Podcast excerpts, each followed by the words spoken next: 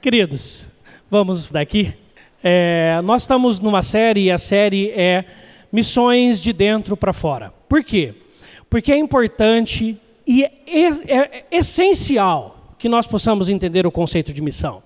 Tá? Nós vamos mais à frente, numa outra oportunidade, pensar um pouco da cronologia e do entendimento do conceito de missão na igreja e como ele vai tendo algumas modificações e, e mudanças. Um pouco na, na época que nós vamos falar da reforma, em outubro, nós vamos dialogar um pouco sobre essas mudanças, tá certo?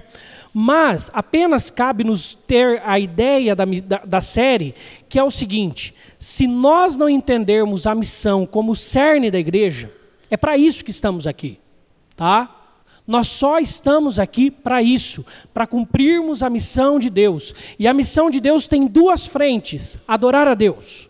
Faz parte da missão de Deus. Nós somos convocados para adorar a Deus. O fim principal do homem, como diz o nosso catecismo, é glorificar a Deus e gozá-lo para sempre. É para isso que Deus fez, é para isso que Deus te escolheu, é por isso que ele mandou seu filho Jesus na cruz e é por isso que o Espírito dele te alcançou um dia e te trouxe para estar próximo a ele para você adorá-lo. Nós vemos aqui todo domingo à noite e toda vez que nós estamos na presença de Deus para adorá-lo, nós vivemos para adorá-lo. Tá certo? Mas esta é um chamado duplo. Não adianta nós termos a nossa vida de adoração, a nossa vida com Deus, a nossa intimidade com Deus, se isso não se estender àqueles que não têm. E quando a igreja tempo é natural, e nós vemos isso nas histórias das igrejas da Bíblia, nas histórias da própria igreja, e por isso que tem a reforma protestante, nós vamos ver mais em outubro sobre isso, mas sempre a igreja vai com o tempo se acomodando a si mesma, ficando fechada em si mesma, e ela vai então, com o tempo, perdendo a sua paixão, o seu entender e a essência da missão de ir buscar outros lá fora para trazê-los para caminhar com Deus também.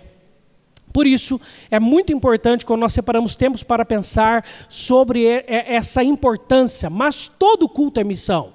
Todo culto nós temos que ter missões em nosso coração. Nós estamos aqui, pregamos o Evangelho e Deus pode tocar no coração de pessoas. Amém? Tenha isso em mente. Por isso, convide sempre alguém para estar com você. Tenha um tempo com alguém numa semana e convide para que ele possa vir com você no final de semana também. Exercite-se nisso, tá? E pensando nessa ideia prática, nós temos pensado sobre a importância de entendermos os passos para que isso aconteça. E eu convido que você abra sua Bíblia em João, capítulo 21, do 1 ao 23. Vai ser o texto base para nós nessa noite. Nos últimos domingos nós vimos como Deus nos convida, né? primeiro nos aproximando, depois nós evangelizamos e por fim nós vamos acompanhar. João 21, do 1 ao 23. Jesus aparece a sete discípulos. Uma linda história da palavra de Deus. Diz assim: Depois disso, tornou Jesus a manifestar-se aos discípulos junto do mar de Tiberíades, e foi assim que ele se manifestou. Estavam juntos Simão, Pedro, Tomé, chamado Dídimo, Natanael, que era de Caná da Galiléia, os filhos de Zebedeu e mais dois dos seus discípulos. Disse-lhes Simão Pedro: Eu vou pescar. Disseram-lhe os outros: Também nós vamos contigo. Saíram e entraram no barco e naquela noite nada apanharam. Mas ao clarear da madrugada estava Jesus na praia. Todavia os discípulos não reconheceram que era ele. Perguntou-lhes Jesus: Filhos, tendes aí alguma coisa de comer? Responderam-lhe: Não. Então lhes disse: Lançai a rede à direita do barco, e achareis. Assim fizeram, e já não podiam puxar a rede, tão grande era a quantidade de peixes. Aquele discípulo a quem Jesus amava disse a Pedro: É o Senhor. Simão Pedro, ouvindo que era o Senhor, cingiu-se com sua veste, porque havia des se despido, e lançou-se ao mar. Mas os outros discípulos vieram no barquinho puxando a rede com os peixes, porque não estavam distantes da terra, senão quase, quase 200 côvados. Ao saltarem em terra, viram ali umas brasas e em cima peixes, e havia também pão. Disse-lhe Jesus: Trazei alguns dos peixes que acabastes de apanhar. Simão Pedro entrou no barco e arrastou a rede para a terra, cheia de 153 grandes peixes. E não obstante serem tantos, a rede não se rompeu. Disse-lhe Jesus: Vinde comer. Nenhum dos discípulos ousava perguntar-lhe: Quem és tu? Porque sabiam que era o Senhor. Veio Jesus, tomou o pão e lhes deu, e de igual modo o peixe. E já era esta terceira vez que Jesus se manifestava aos discípulos depois de ressuscitado dentre os mortos. Depois de terem comido, perguntou Jesus a Simão Pedro: Simão, filho de João, ama-me mais do que esses outros? Ele respondeu: Sim, Senhor, tu sabes que te amo. Ele lhe disse: Apacenta os meus cordeiros. Tornou a perguntar-lhe pela segunda vez: Simão, filho de João, Tu me amas? Ele lhe respondeu: Sim, Senhor, tu sabes que te amo. Disse-lhe Jesus: Pastorei as minhas ovelhas. Pela terceira vez, Jesus lhe perguntou: Simão, filho de João, tu me amas? Pedro entristeceu-se por ele lhe ter dito pela terceira vez: Tu me amas? E respondeu-lhe: Senhor, tu sabes todas as coisas. Tu sabes que eu te amo. Jesus lhe disse: Apacenta as minhas ovelhas. Em verdade, em verdade te digo que quando eras mais moço, tu te cingias a ti mesmo e andavas por onde querias. Quando, porém, fores velho, estenderás as mãos e outro te cingirá e te levará para onde não queres. Disse isso para significar com que gênero de morte Pedro havia de glorificar a Deus. Depois de assim falar, acrescentou-lhe: Segue-me. Então Pedro, voltando-se, viu que também o ia seguindo, o discípulo a quem Jesus amava, o qual na ceia se reclinara sobre o peito de Jesus e perguntara: Senhor, quem é o traidor? Vendo, pois, Pedro, perguntou a Jesus: E quanto a este? Respondeu-lhe Jesus: Se eu quero que ele permaneça até que eu venha, que te importa? Quanto a ti, segue-me. Então se tornou corrente entre os irmãos e dito, o dito de que aquele discípulo não morreria. Ora, Jesus não dissera que tal discípulo não morreria, mas se eu quero que ele permaneça até que eu venha, que te importa? Vamos orar. Senhor, nós colocamos as nossas vidas diante de Ti nessa noite. E humilde, humildemente rogamos que o Teu Espírito fale aos nossos corações e nos ensine a não só pregarmos o Evangelho, mas a também acompanharmos aqueles que estão se ingressando na tua casa, para que eles se sintam amparados e fortalecidos até o ponto que eles consigam andar por si mesmos. Usa-nos para a tua honra e glória, assim oramos em nome de Cristo. Amém. Eu tenho usado esta pesquisa com vocês nessas outras últimas duas semanas, e a pesquisa mostra o seguinte: que pessoas e agentes pelos quais as pessoas tiveram seu primeiro contato com a igreja. E nós falamos que 67% que faz com que a pessoa venha pela primeira vez à igreja, que convide a pessoa a vem, estão no seu círculo de proximidade, ou sejam vizinhos, parentes e amigos. 20% está na mídia em termos de publicações, programas de rádio, TV e internet. 10% vem através de ações locais da igreja, sejam elas sociais ou evangelismo público. E 3% de outros meios. Tá? Então, nós já entendemos e nós caminhamos nos dois últimos domingos, nos dois primeiros passos de forma prática de como você trazer alguém, que você primeiro precisa se aproximar de alguém. E se você já é próximo, se você já está nesse ciclo de proximidade, você precisa aproximar de forma intencional.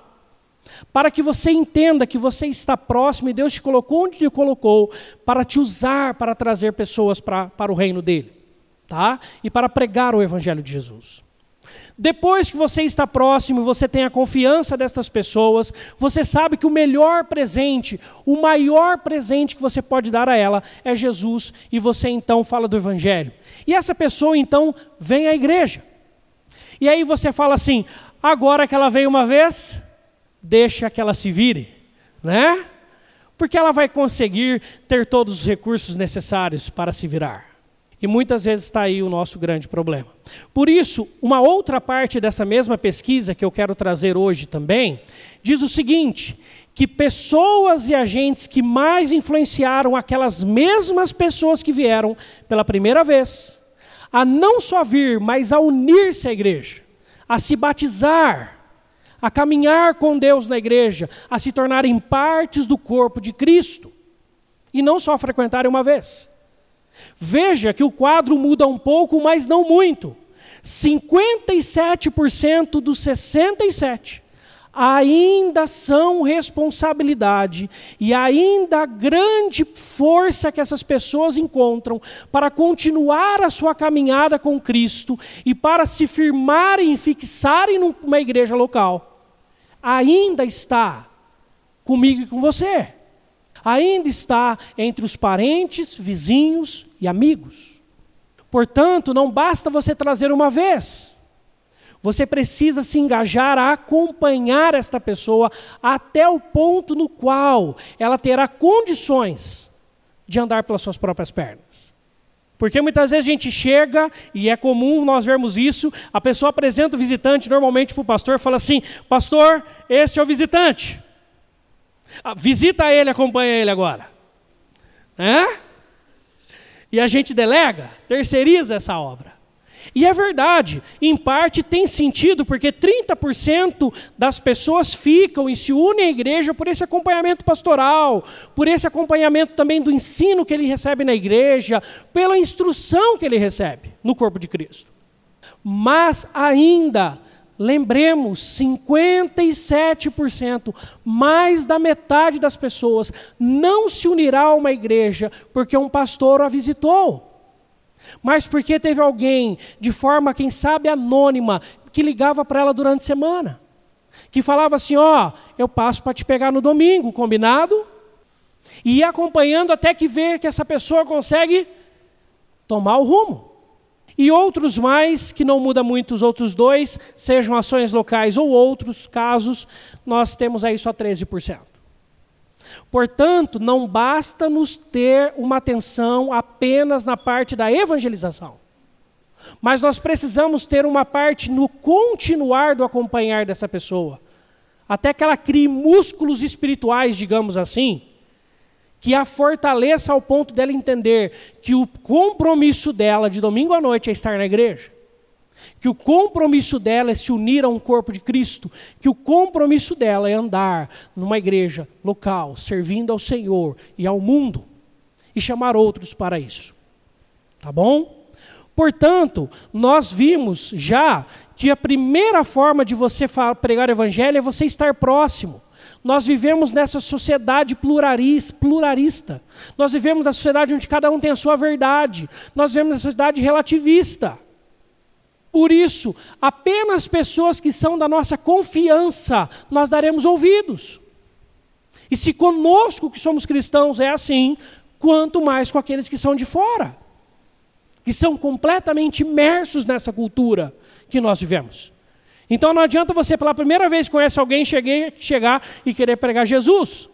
Você vai correr no erro que nós já vimos lá do nosso amigo Péricles. Tá bom? mas você não deve apenas ser um grande amigo dessa pessoa, uma pessoa muito próxima dela, alguém que compartilha uma janta, alguém que compartilha um almoço, alguém que compartilha uma boa conversa, alguém que faz um tanto de coisas, mas você nunca fala de Jesus para essa pessoa. Jesus nunca faz parte do, do, do, norte da conversa de vocês. O que o Evangelho tem a ver com a vida de vocês nunca permeia os seus assuntos, também está errado. E nós precisamos então chegar ao momento onde nós temos a liberdade, a abertura, porque nós temos uma intenção, pregar o evangelho para essa pessoa. Mostrar para ela que o melhor caminho para a vida dela é ela andar com Jesus. Mas hoje eu quero me ater então a este último passo, o acompanhamento. Desse que já veio, que já participou uma vez, mas que agora precisa estar conjuntamente. E para isso eu convido de novo nosso amigo Pericles a entrar na nossa conversa aqui hoje à noite. Tá bom? Pericles tem acompanhado esses nossos dois últimos passos. Ele deu certo para ele os dois últimos? Parece que não. Vamos ver se dessa vez ele acerta, né? Diz que Fernanda começou a namorar, como nós vimos no último domingo. Para você apenas recapitular brevemente, Pericles é um jovem e ele quer uma namorada e ele vê na Fernanda uma ótima moça que ele de, tinha acabado de conhecer porque estudava ao seu lado, na carteira ao lado. Na primeira vez, em vez de ele chegar na moça e pedir ali namoro, ele não faz isso. Ele vai direto no pai da moça pedir em namoro. Você já sabe o que aconteceu. Não deu muito certo, né? Porque o pai da moça falou assim: Fernanda, quem é esse? A Fernanda falou assim: Eu só sei que estuda do meu lado. Eu nem sei quem é. E aí depois ele se despede, ele vai embora, e ele depois ele cria coragem e faz uma amizade com Fernanda. Ele começa a caminhar com Fernanda, se torna um grande amigo da Fernanda, ao ponto de um chamar, é, ele chamar ela de Fer e ela virar para ele chamar de Pepé, e estava tudo bem. Mas depois de um ano caminhando junto, ele não chega nela para falar: Fernanda, quero namorar contigo. E no dia que ele decide, ele faz toda uma programação, ela fala para ele: me perdoe. Ela nem fala, porque ele não tem coragem de falar, porque ela avisa que tinha acabado de começar a namorar com o Pedro. Pedro tinha ganhado o coração dela antes do Péricles. Mas a história continua porque Fernando e Pedro começam o namoro e esses namoros rápidos parece que não dá muito certo e a, e a vida continua. E, e, Pedro e Fernanda logo depois de alguns meses largam. Nesse interim, Péricles começa a ter uma, um gosto pela informática, por computadores, por ser alguém afeito a essa área da, da telecomunicação, do TI, na verdade, e começa então a caminhar nessa área. E aí, quando ele fica sabendo que Fernanda largou, ele chega para Fernanda e fala assim: Você largou mesmo? A Fernanda fala assim: Largou, acabou, não tem mais nada, morreu. Eu falo assim: Fernanda, aquele dia, quando eu te levei no cinema, eu ia te pedir em namoro. Eu queria que você considerasse então. Fernanda pede um tempo, porque ainda o coração dela estava sendo tratado, mas depois de um mês, Fernanda vira para o Péricles e fala assim: Vamos tentar. Péricles consegue namorar com Fernanda. Só que Péricles estava tão envolto nessa questão de informática que a Péricles então começa a namorar. Ela diz sim, num domingo eles almoçam juntos na casa da Fernanda, ele conversa de novo com o seu João e está tudo bem. Mas na segunda, Péricles começa ali a ver algumas coisas de informática, ele vê um, um estudo novo, ele começa a ler e a, e a tentar desenvolver aquilo, e passa o tempo e acabou. Ele não liga para Fernanda. Fernando acha estranho, mas ah, ele deve estar meio nervoso, né? Na terça-feira, no finalzinho do dia, quando ele acaba de desenvolver aquelas, aquela questão que ele estava, ele liga para ela, bate um papo rápido, mas fala: oh, estou cansado, preciso dormir. E o namoro começa a ser assim. Péricles deixa Fernanda. Ele já tinha conseguido o, o aceite dela, mas ele não está andando com ela. Não dura três meses, Fernanda já saturada daquela falta de companhia do Péricles, que tanto falava que amava, vira para eles e fala assim: Pepe, pene você. Tá bom? Tchau, Pepe. Não te quero mais. Não te quero mais. Qual foi o erro do Péricles? Esse erro que você já deve estar entendendo, que é o que nós vamos falar hoje. O erro de muitos cristãos que é o de ir trazer a pessoa, se engajar, se aproximar. E quando a pessoa vem pela primeira vez na igreja, fala assim: lavo minhas mãos, o meu trabalho está terminado por aqui. Eu já fiz o que devia fazer. Por isso, eu quero pensar com os irmãos hoje da seguinte tema: Deus nos dá quatro ferramentas para acompanhamento. Vamos falar todo mundo junto? Deus nos dá quatro ferramentas para o acompanhamento. O texto nos apresenta essas ferramentas. É a primeira ferramenta que nós vemos em Jesus. Está no próprio contexto. Jesus havia caminhado quantos anos com os discípulos? Três anos com os discípulos. Pedro era um daqueles que desde o comecinho do ministério de Jesus andavam com ele, estavam com ele, conheciam Jesus, ouvia de Jesus todas as coisas. Por isso, você, quando Deus colocar alguém na sua frente, e Deus usar a tua vida, para que essa pessoa então conheça Jesus, e essa pessoa, quem sabe, até aceite vir à igreja com você, não se esqueça de acompanhá-la de forma paciente e perseverante. Paciência perseverante. Porque quando Jesus chega naquela praia, olha o que ele vê. Disse-lhe Simão Pedro: Vou pescar. E aqui não é a pesca que Jesus havia convidado ele há três anos atrás. Há três anos atrás, Jesus tinha convidado Pedro e falado assim: Você não viverá mais disso, esta não será mais a sua vida, Pedro. Doravante, sereis pescadores de homens. Esta é a sua nova profissão, esta é a sua nova vida, este é o seu novo foco. Siga-me e você vai pescar homens e não mais peixes. Pedro ainda não tinha tido, apesar de Jesus ter tido alguns encontros com os discípulos após a sua ressurreição. Um tempo com Jesus tete a tete, um momento pessoal com Jesus, onde ele pudesse, quem sabe, se retratar daquela vergonhosa situação que nós lemos um pouco antes no culto, no momento de contrição. Momento onde Pedro nega Jesus. Onde uma mulher chega para ele e fala assim: ah, Nós te conhecemos, você andava com ele. E Pedro fala assim: Eu juro, eu não conheço. A Bíblia nos conta que naquela noite triste de Pedro, depois que ele nega três vezes a Jesus, o galo canta. Ele lembra de tudo que Jesus tinha dito para ele há poucas horas atrás. Ele olha e Jesus olha para ele. E ele sai de lá e vai chorar amargamente. Pedro decepcionou Jesus mas Jesus não haveria de decepcionar a Pedro. Nós, como cristãos, as pessoas vão nos decepcionar. Nós vamos caminhar com elas, nós vamos trazê-las à igreja, nós vamos ensinar o caminho de Jesus a elas. Mas nós precisamos ter paciência com essas pessoas que estão começando. Do mesmo jeito que quem é pai e mãe aqui teve paciência para ensinar tudo para o seu filho e para a filha. Do mesmo jeito que você teve paciência para quando entrar no serviço aprender a cada etapa e você sabia quanto você não sabia fazer quase nada. E agora você se desenvolve tão bem. Por isso, o texto diz: Mas ao clarear da madrugada estava Jesus na praia. E Jesus produz uma cena linda que relembra aos discípulos de tudo que eles já tinham vivido. É interessante Jesus ter fogueira e é interessante Jesus pedir peixe, sendo que ele já tem. E você começa a olhar para o texto e começa a ver algumas, como quase que incoerências de Jesus, mas Jesus está querendo produzir um cenário ali. A fogueira, quem sabe, lembre Pedro daquela fogueira da negação, porque ele está no meio de uma fogueira para se esquentar.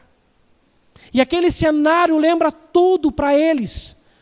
Mas ao mesmo tempo, Jesus pede para eles pescarem de novo e Jesus tinha combinado com os peixes do mar. Hoje vocês não entram na rede, só quando eu mandar, combinado? Os peixes tinham falado para Jesus, combinado. E naquele momento, então, meus irmãos, Jesus fala assim: joga do lado direito. Eles jogam e aquela rede vem que vem carregadíssima, só de grandes peixes. Eu fico pensando que talvez um anjo ficou ali embaixo da água e viu um peixe menor e falou assim: Você não, você é pequeno, só os grandão. Faz fila aí e entra nessa rede. Que o texto quer ser específico para mostrar que Deus quis fazer aquilo de forma intencional. Que não foi algo de sorte, não foi um lance de sorte. Deus tinha a intenção de fazer aquilo e de promover aquele cenário para lembrar a Pedro tudo que ele viveu desde o começo até o fim de sua trajetória com Jesus. Depois de três anos. E aí com certeza eles chegam a essa conclusão. Nenhum dos discípulos ousava perguntar-lhe quem és tu, porque eles sabiam que era o Senhor. Eles já tinham entendido, tudo tinha mostrado para eles: é o Senhor. Mas aquele dia, o encontro de Jesus com Pedro é o mais importante para Jesus naquele instante. Assim, nós precisamos entender que muitas vezes nós vamos ter essas pessoas que vão falhar. E nós temos que ter paciência. Esse é um outro momento que Pedro também decepciona Jesus. Você leu antes do momento de louvor o texto que Pedro vira e fala assim: Tu és o Cristo, filho do Deus vivo. Você fala que maravilhoso. Quem sabe Jesus virou para ele, quem sabe não, o texto diz: Jesus virou para ele e falou assim: Foi o Pai quem te revelou, você está crescendo, Pedro. Vocês estão começando a entender. Tanto que ele começa a falar de sua morte. A partir, após Jesus acabar de falar de necessitar de morrer, a necessidade da sua morte. Ele acaba de falar isso. Pedro vira para ele e fala assim: Jesus, deixa disso. Não, não vamos para Jerusalém, não. Se lá o senhor vai morrer, vamos viver por aqui mesmo. O que, que Jesus vira para ele e fala? Arreda Satanás. porque o que você cogita não vem de Deus agora. E é, e é assim que as pessoas estão começando com Cristo. A pessoa está começando, o coração está fervoroso, e você fala, beleza, agora ele cresceu nessa área. Aí você chega na semana que vem fez tudo de novo. Não, não, domingo de manhã eu garanto, você passa aqui que eu vou estar tá pronto. Aí você chega lá na frente da casa do camarada, buzina, buzina, liga no WhatsApp, liga de novo, porque ligar no WhatsApp é mais barato. Ele liga de novo. Aí você pega e liga na casa. Aí faz um barulho lá de dentro, você fala assim, não, o telefone está tocando. Aí daqui a pouco você fala assim, você só ouve uma voz assim, hã? Hã? Alô? Quem é? Fala, ih, tá dormindo.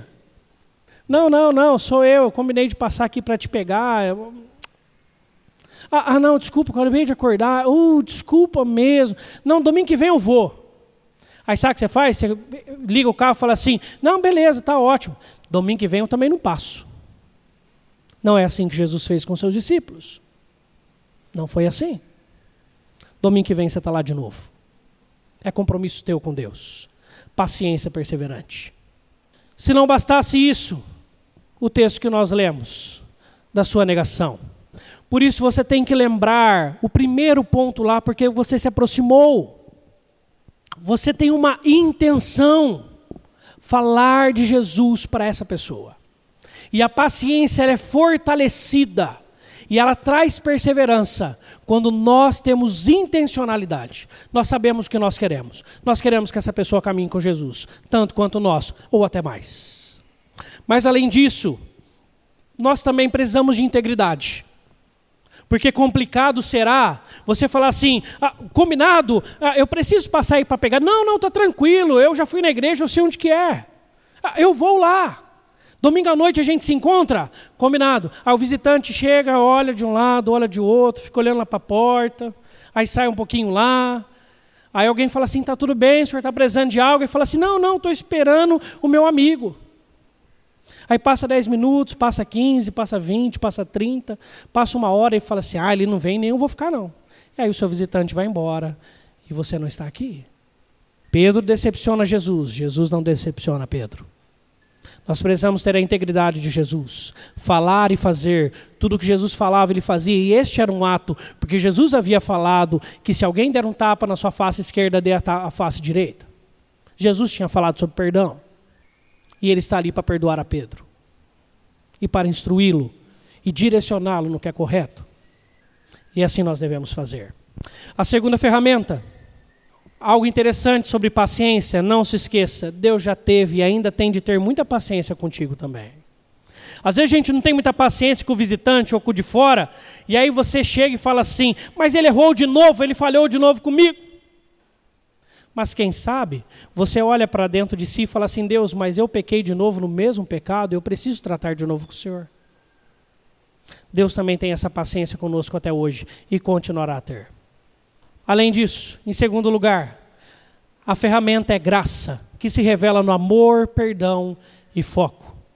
O texto diz que no versículo 15, 16, 17, Jesus repete uma pergunta para Pedro. E a pergunta é: Pedro, tu me amas? Pedro, tu me amas? E aí Jesus vira para ele e fala assim: Pedro, mais uma vez, você tem certeza? Você me ama? Era a graça de Jesus ali. Pedro chega no momento que Pedro ele se entristece, porque Jesus perguntou três vezes. Ele vira para Jesus e ele se entrega a Jesus e fala assim: O Senhor sabe de todas as coisas, o Senhor sabe que eu te amo. Existe até uma mudança de verbo no grego os dois primeiros amor, duas primeiras formas que Pedro responde que amava é quando Jesus pergunta sobre o amor ágape, o amor de Deus. Mas por fim, Jesus vira na terceira pergunta fala: Pedro, tu me laós, tu me ama como amigo. Aí ele fala assim: Jesus, é mais por aí. Eu ainda não te amo sobre todas as coisas. Eu não te amo de forma incondicional ainda. Eu te amo como um amigo. Eu preciso crescer. O Senhor sabe de verdade quem eu sou. E aí Jesus fala assim: agora sim, apacenta as minhas ovelhas. Você está entendendo?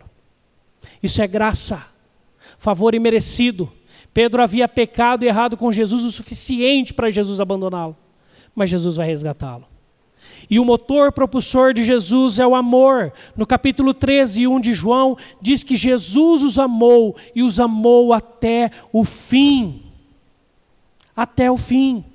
É esse mesmo amor que deve nos mover para com as pessoas. Nós devemos amá-las ao ponto de acompanhá-las até o fim, até o momento que elas precisarem de nós. E servir de suporte a elas. Mas a graça de Deus que se revela a nós e que nós distribuímos a outros também se dá através do perdão. Em João 21, 17, também Deus demonstra o perdão para ele. Quando ele pergunta, pergunta e fala assim: então tá bom, Pedro, apacenta as minhas ovelhas. Mas ainda, no versículo 21, versículo 21 e 22, diz assim o texto: Vendo, pois, Pedro perguntou a Jesus: E quanto a este? Respondeu-lhe Jesus: Se eu quero que ele permaneça até que eu venha, que te importa? Quanto a ti, segue-me. Nessa hora eu queria te dar uma dica muito importante, que foi muito importante num discipulado que eu fiz. Um dia eu discipulei uma colega de serviço. Primeira vez que eu tinha entrado no banco, uma semana depois ela já veio perguntar para mim algumas coisas. Ah, o chefe falou que você é crente, né? E isso, e aquilo, aquilo outro, aquilo. Ela estava sedenta por saber de Deus. E eu fui falando sobre Jesus para ela até o dia que ela falou assim: Ah, eu gostaria de ir na igreja. Eu falei assim: Vamos à igreja então.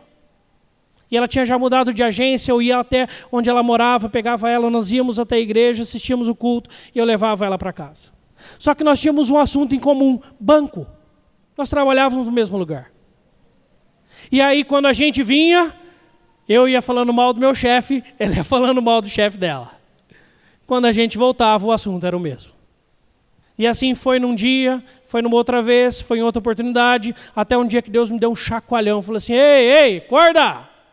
Que tempo precioso que está perdendo!" A partir daquele dia eu parei de falar mal do meu chefe para ela. E eu aproveitava desde o tempo que eu pegava ela na casa dela. E era interessante que ela entrava no carro, ela já começava a falar mal. Nós já tínhamos trazido um ambiente de costume, de problemas para ali.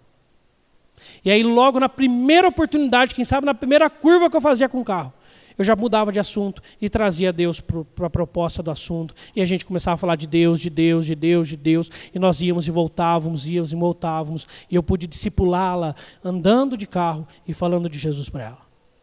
Nós precisamos ter foco, e o foco não é da pessoa, é nosso.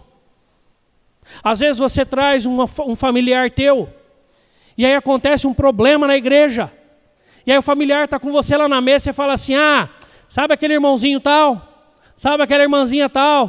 Tá, tá, tá, tá, tá, tá, tá, tá. E aí você tem outra crise. Você... Pá, pá, pá, pá, pá, pá. Aí a pessoa fala assim: nossa, eu conversei com tal pessoa, tão gente boa. Fala assim: nem te conto. Ou você perde o tempo para falar de Deus. Perde tempo para falar de Deus. Tenha foco.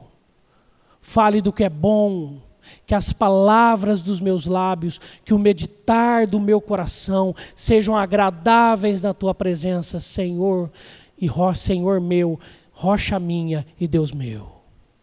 Que as palavras dos meus lábios. A Bíblia fala para que nós falarmos aquilo que edifica.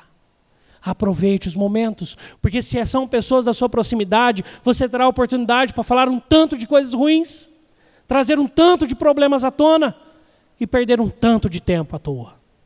Tenha foco. Jesus vira para Pedro, em vez de ficar explicando o que ele faria com João, o que deixaria de fazer, ele fala assim: Pedro, ei, ei, calma aí. Não muda de assunto, não. Eu estou falando sobre a sua missão. Eu estou falando daquilo que é mais importante para você. Quanto a João, esquece ele. Eu é que vejo com ele depois. Por enquanto é com você. Jesus mantém o foco. Ele sabia o que queria com Pedro naquele dia. Quanto a você, segue-me, diz assim Jesus. Terceira ferramenta.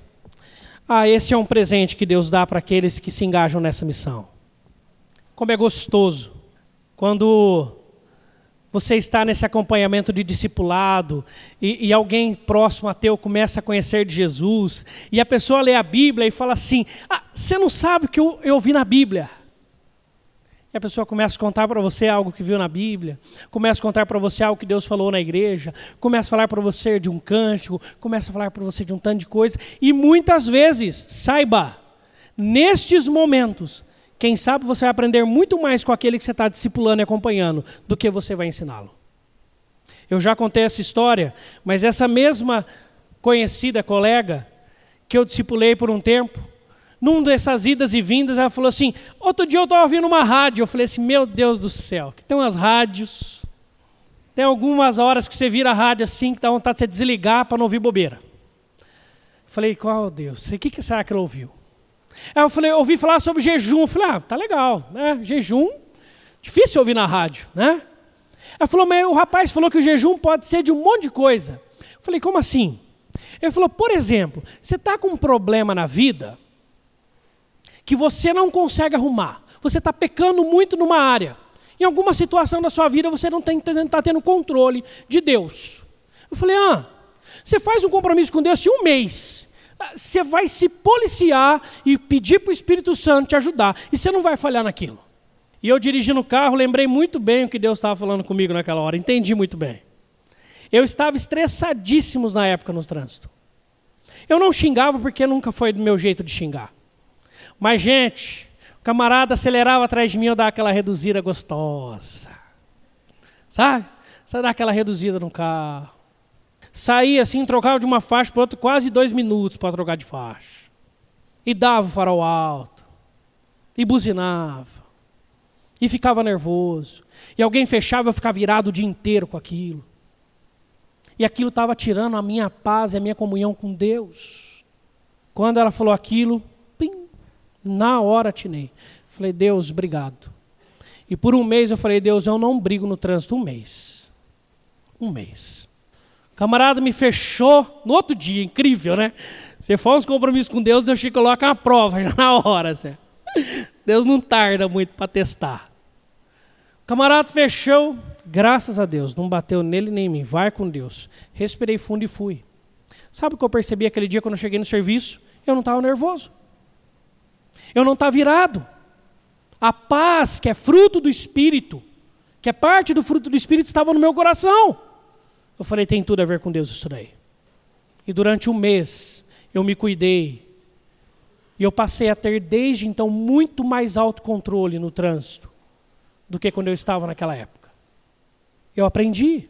E você vê esse progresso espiritual, é muito lindo de ver.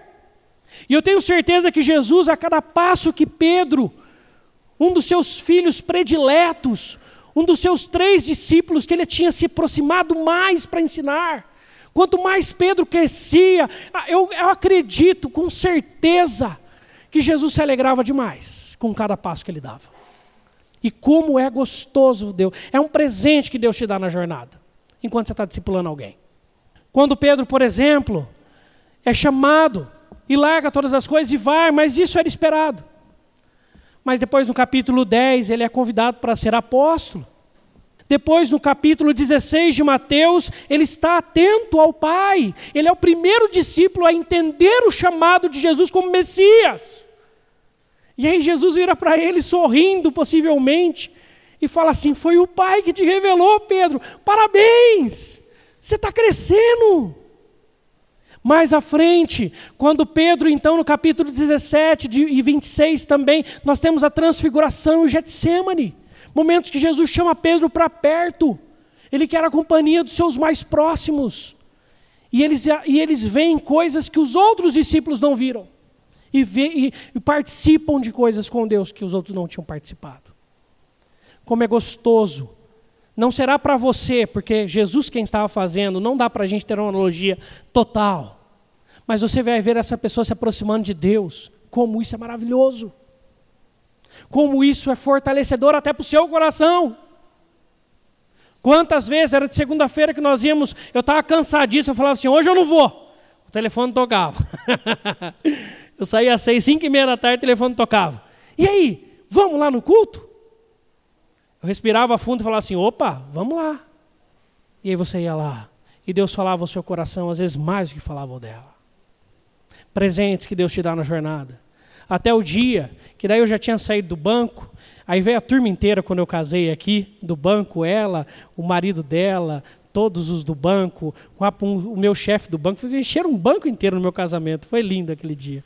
de ver o pessoal do banco aí todo, amigos que já tinham três anos que eu não estava mais com eles, e eles aí até aquele tempo comigo andando ainda.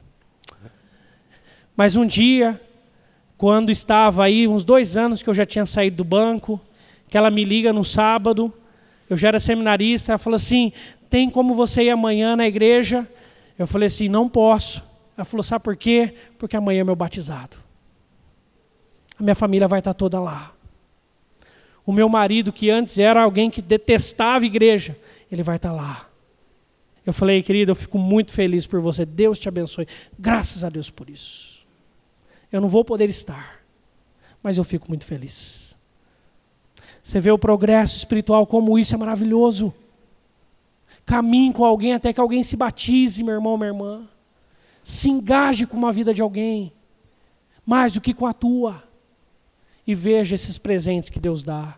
Esse é um dos maiores privilégios que um cristão pode, pode ter na sua jornada. É coisa que você vai guardar por muitos anos e que Deus nos dê novas histórias. Em último lugar, a quarta ferramenta, tirando as rodinhas da bicicleta. Nós vemos no versículo 19, disto isto, disse isto para significar com que gênero de morte Pedro havia de glorificar a Deus. Depois de assim falar, acrescentou-lhe: segue-me. Acrescentou-lhe: segue-me. Jesus fala para Pedro e fala assim: ó, hoje você me ama apenas como amigo, você não tem como dar a sua vida por mim. Mas vai chegar o dia que você vai crescer tanto, você vai ter progredido tanto comigo, que as pessoas vão te matar e você vai falar assim: pode me levar, porque eu morrerei. Pelo meu mestre eu morrerei. E a tradição da igreja nos diz que Pedro foi morto também crucificado, mas Pedro faz o seguinte: ele pede, isso não é bíblico, mas a tradição nos conta essa linda história. A certeza que temos é que Pedro morreu sendo perseguido pelo seu cristianismo. Mas eu acredito que é verdade essa história que nos passaram. E pelo que nós conhecemos de Pedro, é muito próxima. Diz que quando Pedro foi ser crucificado, ele falou assim: então faça um favor, me crucifique de cabeça para baixo, não sou digno de morrer como meu mestre Jesus mas pode me matar, eu já entendi. Pedro cresce com Jesus. Por isso, agora que Pedro sabe quem ele é e quem Deus é, agora que ele tem um relacionamento íntimo com Deus, agora que ele está certo do seu chamado de apacentar ovelhas, nós vemos no capítulo 1 de, de Atos, versículo 9: Dito estas palavras, foi Jesus elevado às alturas à vista deles, e uma nuvem o encobriu dos seus olhos. Chegou o um momento onde Jesus falou assim: vocês já estão prontos. O Espírito descerá a vocês e vai capacitar vocês em tudo. E vocês vão edificar a igreja de Cristo, a minha igreja. E Jesus vai para o céu tranquilo, porque ele havia capacitado os seus. E o Espírito estaria ali com eles, a fazer toda a obra. Por isso, meu irmão, minha irmã, vai chegar uma hora que você vai ter que tirar as amarras da dependência. Porque senão a pessoa vai depender de você e não de Deus. A pessoa vai acostumar a ouvir tanto as coisas de você que ela não passará a ouvir de Deus. E ela te substituirá, te substituirá em relação a Deus. É a hora de você, então, deixá-la caminhar sozinha. E nessa hora você precisa apenas confiar no Espírito Santo. Porque foi Ele quem começou a obra. É Ele quem fez a obra. E é Ele quem continuará a obra na vida dessa pessoa. Para concluir, eu queria convidar você a abrir sua Bíblia lá em 1 Pedro capítulo 5. Finalzinho da palavra de Deus. 1 Pedro 5, do 1 ao 7. 1 Pedro 5, do 1 ao 7. Agora é Pedro quem está escrevendo essa carta. Veja com que maturidade Pedro está aqui. Você viu as analogias que Pedro usa do versículo 1 a 4? Queridos, cuidem do rebanho de Deus. Aquela fala que naquele dia, naquela praia de manhã, Jesus tinha falado para Pedro: Pedro, pastorei as minhas ovelhas. Ainda ecoava no coração e na mente de Pedro todos os dias. Aí ele vira para os outros líderes e fala assim: Olha, eu que sou apóstolo, mas eu quero ser presbítero como vocês. Eu quero dizer o seguinte: cuidem do rebanho de Deus. Agora está com vocês. Pedro agora é aquele irmão e irmã que Deus usou, alguém para trazer Quem sabe a sua história. E você está aqui. Com certeza todos nós somos frutos de uma história dessa. De alguém que caminhou com Jesus e trouxe nós, nos trouxe para andar com Jesus também. Neste momento, então, Jesus vira, Pedro vira para nós e fala o seguinte: vamos pastorear outros. Vamos trazer outros para andar com Deus. Vamos continuar esse chamado. Deus nos chama para isso. Eu queria você convidar você para orar. As crianças elas estão subindo, que elas participam assistindo a gente neste momento de ceia. Mas eu queria pedir para que você orasse neste momento. Neste domingo nós falamos sobre aproximação, sobre evangelização e sobre acompanhamento. Não era o tempo para você fazer tudo isto, mas você precisa colocar isso em prática. Isso precisa ser um cerne na sua vida como o porquê você é cristão, o porquê nós somos cristãos. Tem a ver com a nossa vida. Vamos orar. Já nos preparando para a ceia, oremos. Senhor, nesse instante que vamos partilhar da tua mesa, nós queremos então nos entregar ao Senhor totalmente, pedindo para o Senhor apenas aquilo que está escrito: Deus usa-nos.